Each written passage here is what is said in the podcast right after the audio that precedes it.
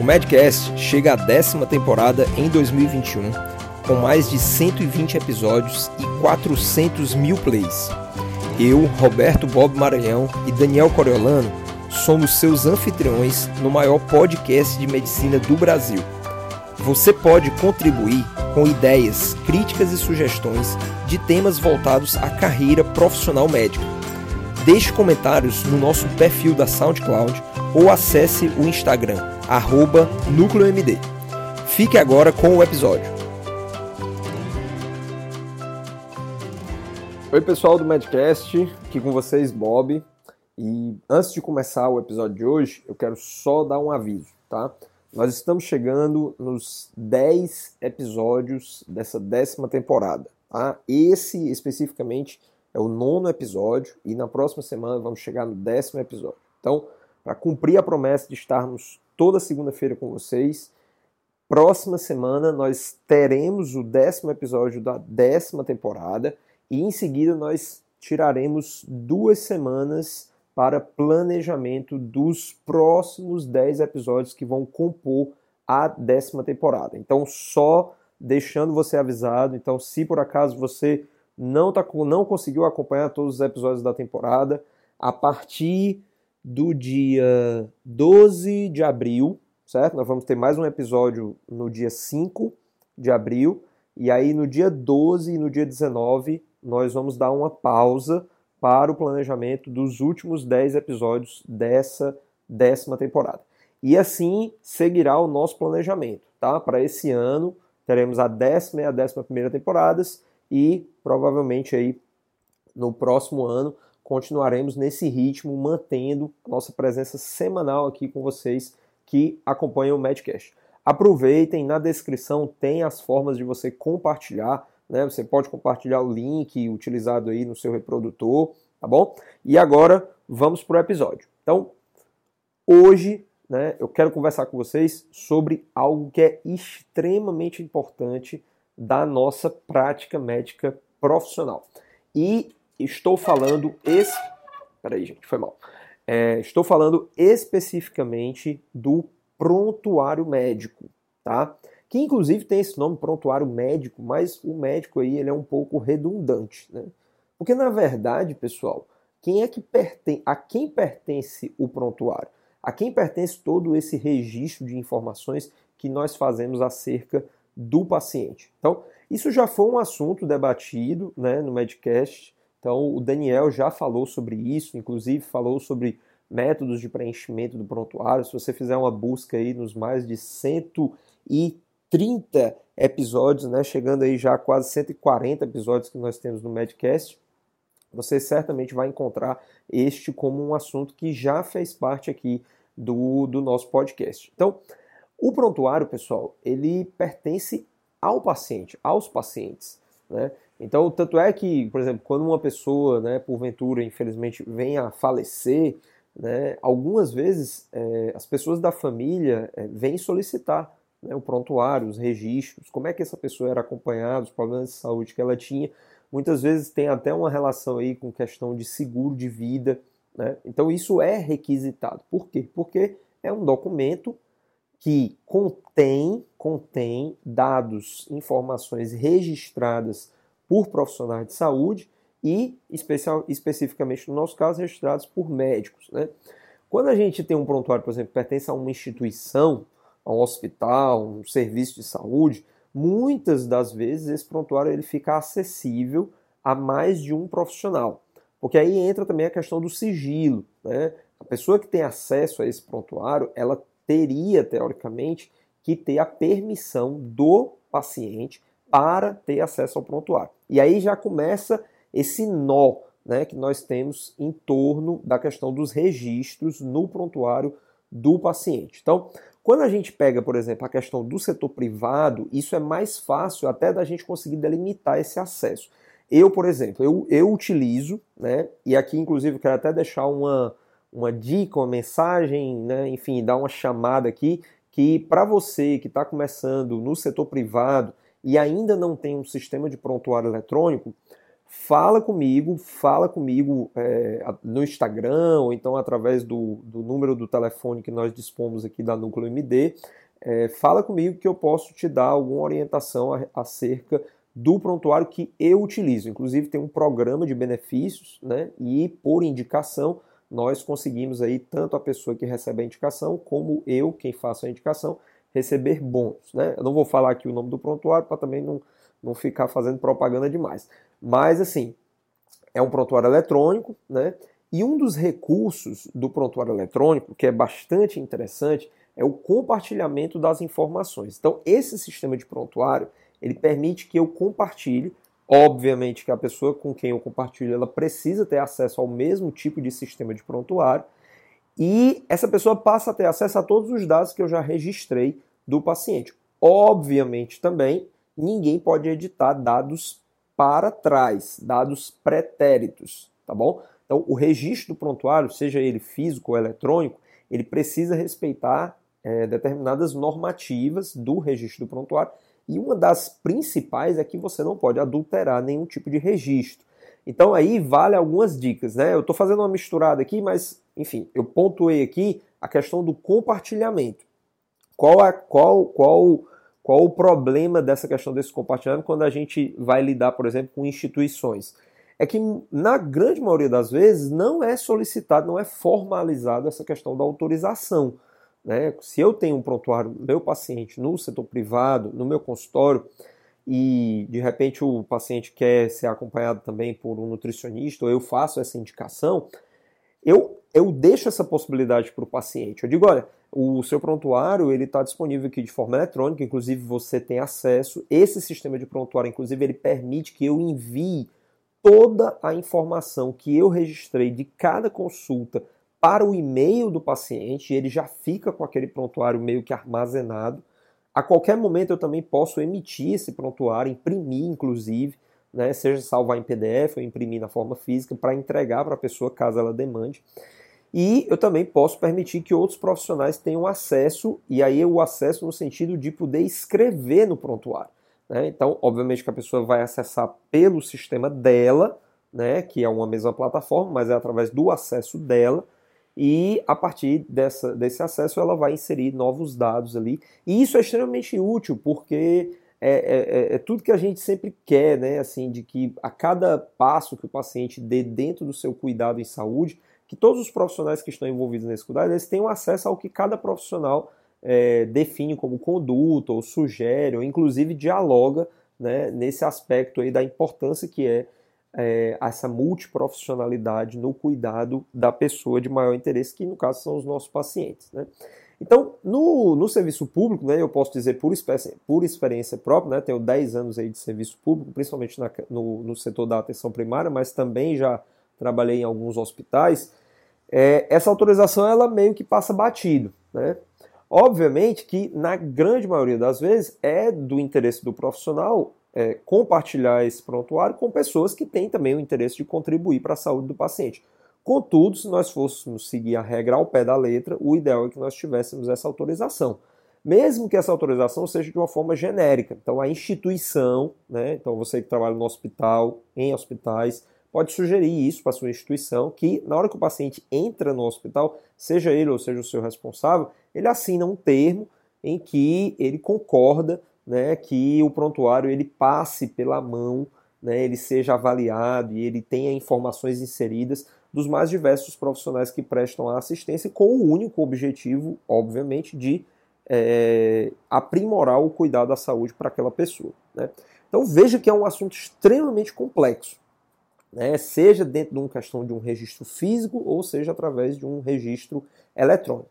E aí, Passada essa questão do compartilhamento dos dados, né, dessa informação, do sigilo, né, que cada categoria profissional da saúde tem né, dentro da sua deontologia, que é a questão da ética, né, as regras éticas, né, tem o seu aspecto de definir a questão do sigilo.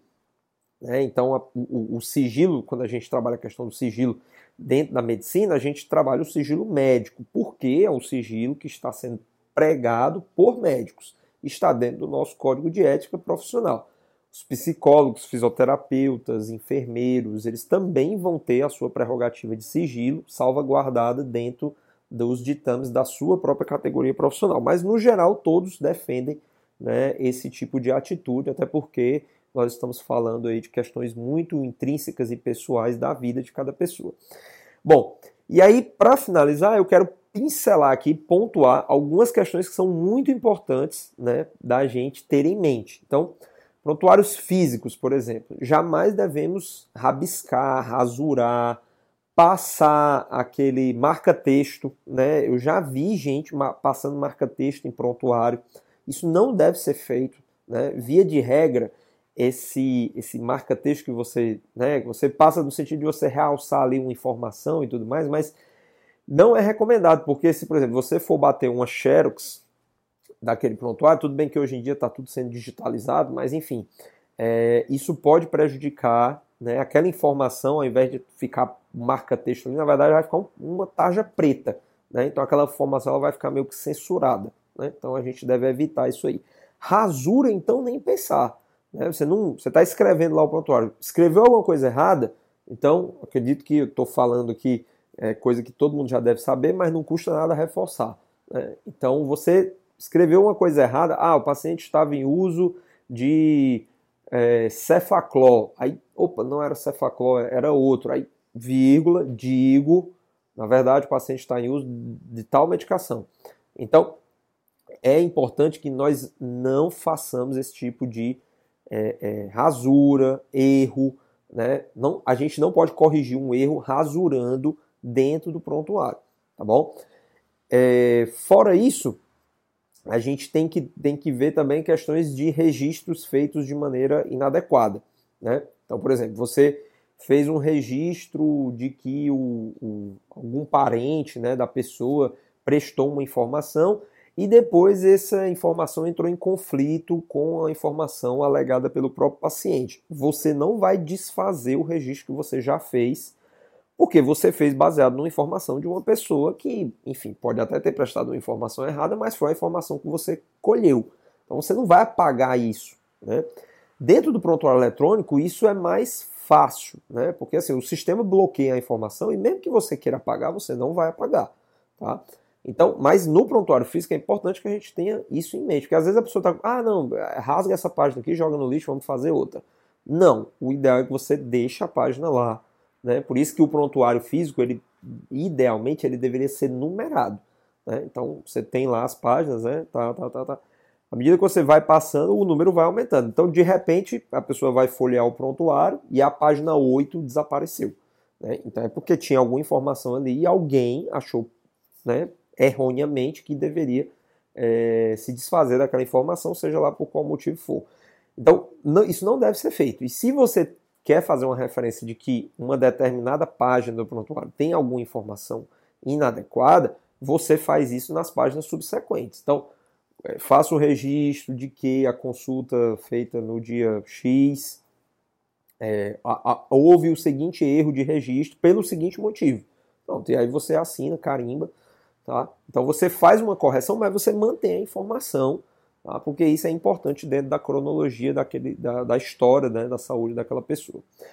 Bom, e aí sobre é, as questões aqui de é, é, como e quando fazer, né? então o como hoje em dia, né? então a gente já frisou bem que existem, existe a maneira do eletrônico e que assim não é querendo dizer que quem faz o prontuário à mão esteja fazendo errado, né? Mas obviamente que pensando inclusive na questão do armazenamento das informações, né, é, nós temos em mente que há uma necessidade que nós tenhamos essas informações armazenadas de maneira digital, até pensando nessa questão do compartilhamento. E se um dia nós almejarmos termos um prontuário a nível nacional, né, porque olha só o quanto isso é importante, né?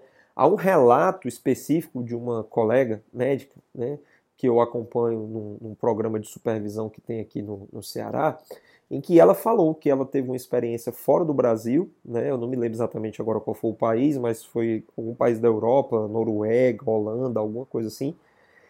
E que o que ela falou que o que mais impressionou ela, ela tinha ido fazer um estágio na área de cirurgia, mas o que mais impressionou ela foi que é, de um mesmo paciente, ela esteve em duas instituições diferentes, dois hospitais diferentes, e havia como puxar a informação da pessoa, do, do, histórico de saúde da pessoa, porque essa informação ela estava dentro de um banco de dados nacional. Então, olha só que coisa interessante, né? E isso imagine para que você pudesse se valer para diversas coisas, né? Desde questão de vacinação, agora mesmo, né? Nós estamos vivendo aí essa questão da pandemia, né? E todo esse problema, todo esse nó que está tendo em relação à vacinação, né, todas essas denúncias e tudo. Então, a gente fica pensando, né, como é que está o sistema de informação para garantir, por exemplo, que uma pessoa que se vacinou lá em São Paulo, ela não venha é, depois para Fortaleza e receba a vacina novamente. Como é que há realmente esse cadastro para que seja visualizado a nível nacional de que as pessoas receberam as doses da vacina contra o coronavírus? Eu confesso para vocês que eu não sei. Né? Eu não sei até que ponto esse sistema ele é integrado, né? porque nós temos o Programa Nacional de Imunização, né, o PNI, e teoricamente as informações dos sistemas a nível local eram para abastecer esse programa a nível nacional, mas confesso que não sei até que ponto isso realmente tem funcionado de maneira efetiva. Bom, já estamos esticando demais aqui né, o tempo do Medcast. Para finalizar, né, vou só colocar a questão do quando fazer. Né? E aí vou até abrir uma janelinha aí para o assunto da telemedicina, né, que foi um assunto que nós abordamos né, no, no, no, no, anti, no penúltimo, né, no penúltimo Medcast, tá, que nós falamos ali sobre telemedicina. Então, eu vou colocar também para vocês que é, hoje e, e, e, cada vez mais né, a, a, abordagem, as ações que nós vamos fazer para junto dos, dos nossos pacientes, elas vão sair daquele, daquele cenário tradicional do consultório. E aí, mais uma vez, se torna é, muito útil você ter um prontuário eletrônico. Né? Esse sistema de prontuário que eu, que eu utilizo, inclusive, eu posso fazer a, o registro do meu celular.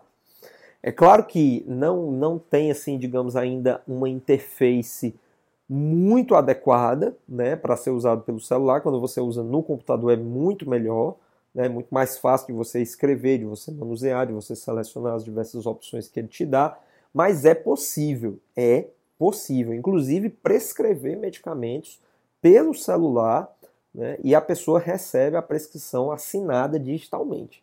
Então, é, são recursos que, claro, nós estamos ainda é, é, iniciando né, nesse processo de recurso, então a ideia é que as plataformas, elas cada dia mais vão se aperfeiçoar. Então, é, há de se esperar que em algum momento nós possamos fazer todo esse registro de uma maneira é, é, adequada. Adequada que eu digo, imagine aí a facilidade que você tem, por exemplo, de digitar usando uma rede social dessa, WhatsApp, Telegram. Então, da mesma forma, é, conseguir fazer essa digitação, esse registro, né, numa eventual, num momento assim, sei lá, que você nem sequer está num ambiente né, de consultório, mas você recebe uma ligação de um paciente seu que você já acompanha e ele precisa de uma orientação. Essa atividade ela está é, preconizada dentro da atuação profissional na telemedicina? Sim, sim. Se você buscar a resolução que fala sobre a telemedicina pelo Conselho Federal de Medicina e dos conselhos regionais, vai estar escrito lá: teleorientação. Então, leia lá o conceito da teleorientação e você vai ver que essa situação ela se adequa perfeitamente como um ato profissional médico dentro do âmbito da telemedicina. Não é uma consulta, não é uma consulta. Idealmente, ela não deve produzir né, é, materiais como, por exemplo, receitas, mas ou atestados ou solicitação de exame, ou seja, qualquer documento médico. Mas você pode sim fazer uma orientação. Às vezes a pessoa recebeu ali uma receita sua e de repente na hora de usar a medicação ficou com uma dúvida, entra em contato com você e você faz uma orientação. Esta orientação, né, de preferência, o ideal é que oportunamente ou até logo depois que você encerrar a conversa, você abre ali o seu sistema de prontuário eletrônico, faz o registro de que aquele paciente lhe ligou e que você prestou aquela orientação. Isso aí, eu não, eu, eu diria até que seria um preciosismo, né, um exagero né? Talvez aí você não vai ser, é, você não corre nenhum risco ético, né? Principalmente aí falando da questão ética, se você não fizer esse registro de uma orientação breve, que você fez um esclarecimento, você não definiu nenhuma conduta, na verdade você só resgatou e ressaltou aquilo que o paciente já havia recebido de conduta, porém, porém, por uma questão de preciosidade e até para que você guarde a memória física no prontuário de que aquele paciente ele fez aquela, aquele atendimento né, de orientação com você, seja interessante fazer o registro no prontuário. Então, se é possível, por que não? Tá certo? Então, esses são os caminhos, pessoal. Né? Existem vários aí, várias possibilidades da nossa atuação e que cada vez mais com a questão da telemedicina ela, esse leque vai se abrir e é muito importante que a gente tenha essa noção de fazer um registro muito, muito, muito adequado né, sobre as diversas nuances do nosso atendimento. Deixar de registrar uma informação no prontuário é um grande risco para a saúde do paciente e também para a sua segurança profissional. O prontuário ele é um documento da pessoa, do paciente, cuja responsabilidade de guarda é nossa, enquanto profissionais de saúde. E a boa, a boa escrita, o bom detalhamento, é, o bom conteúdo de um prontuário, ele também serve, mas obviamente que isso é um objetivo secundário, como uma proteção do profissional para que face a um desacordo, a uma desavença com o paciente, você tenha como é, documentar, você tem como apresentar uma documentação de que você sempre prestou um bom cuidado de forma atenciosa e ética para com os seus pacientes. Então, vamos ter zelo por esse documento, vamos ter zelo por essa nossa atividade, que é o registro no prontuário, porque isso, em última análise, também nos beneficia demais, tá bom? Isso são palavras de alguém que é conselheiro do Conselho Regional de Medicina do Estado de Ceará. Então aqui eu não estou falando palavras ao vento, estou dando uma dica preciosa para todos vocês, tá bom? Claro que não é para fazer prontuário achando que, ah, eu vou fazer aqui para não tomar processo. Não, a gente não toma processo no conselho fazendo uma boa prática médica, tá certo? Não é simplesmente fazendo um registro no prontuário mas faz parte de uma boa prática médica um registro adequado das informações do seu paciente no prontuário. É isso, gente. Desculpa, terminei me empolgando aqui nesse episódio, né? Já vão aí mais de 20 minutos, mas espero que vocês tenham gostado e, mais uma vez, sempre pedir a contribuição de vocês, tá bom? A conversa, o diálogo, as mensagens, elas são muito bem-vindas. Críticas também, fiquem à vontade. Somos, tanto eu como o Daniel, extremamente solícitos e abertos a críticas e nos utilizamos dela para melhorar cada vez mais as atividades que nós temos aqui na Núcleo MD. Então é isso, boa semana para todo mundo e até a próxima semana. Grande abraço. Muito obrigado por acessar o Medcast. Compartilhe, deixe seus comentários e acesse nosso perfil NúcleoMD no Instagram.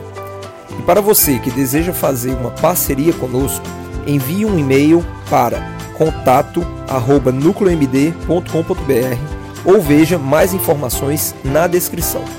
A gente se encontra no próximo episódio. Até mais.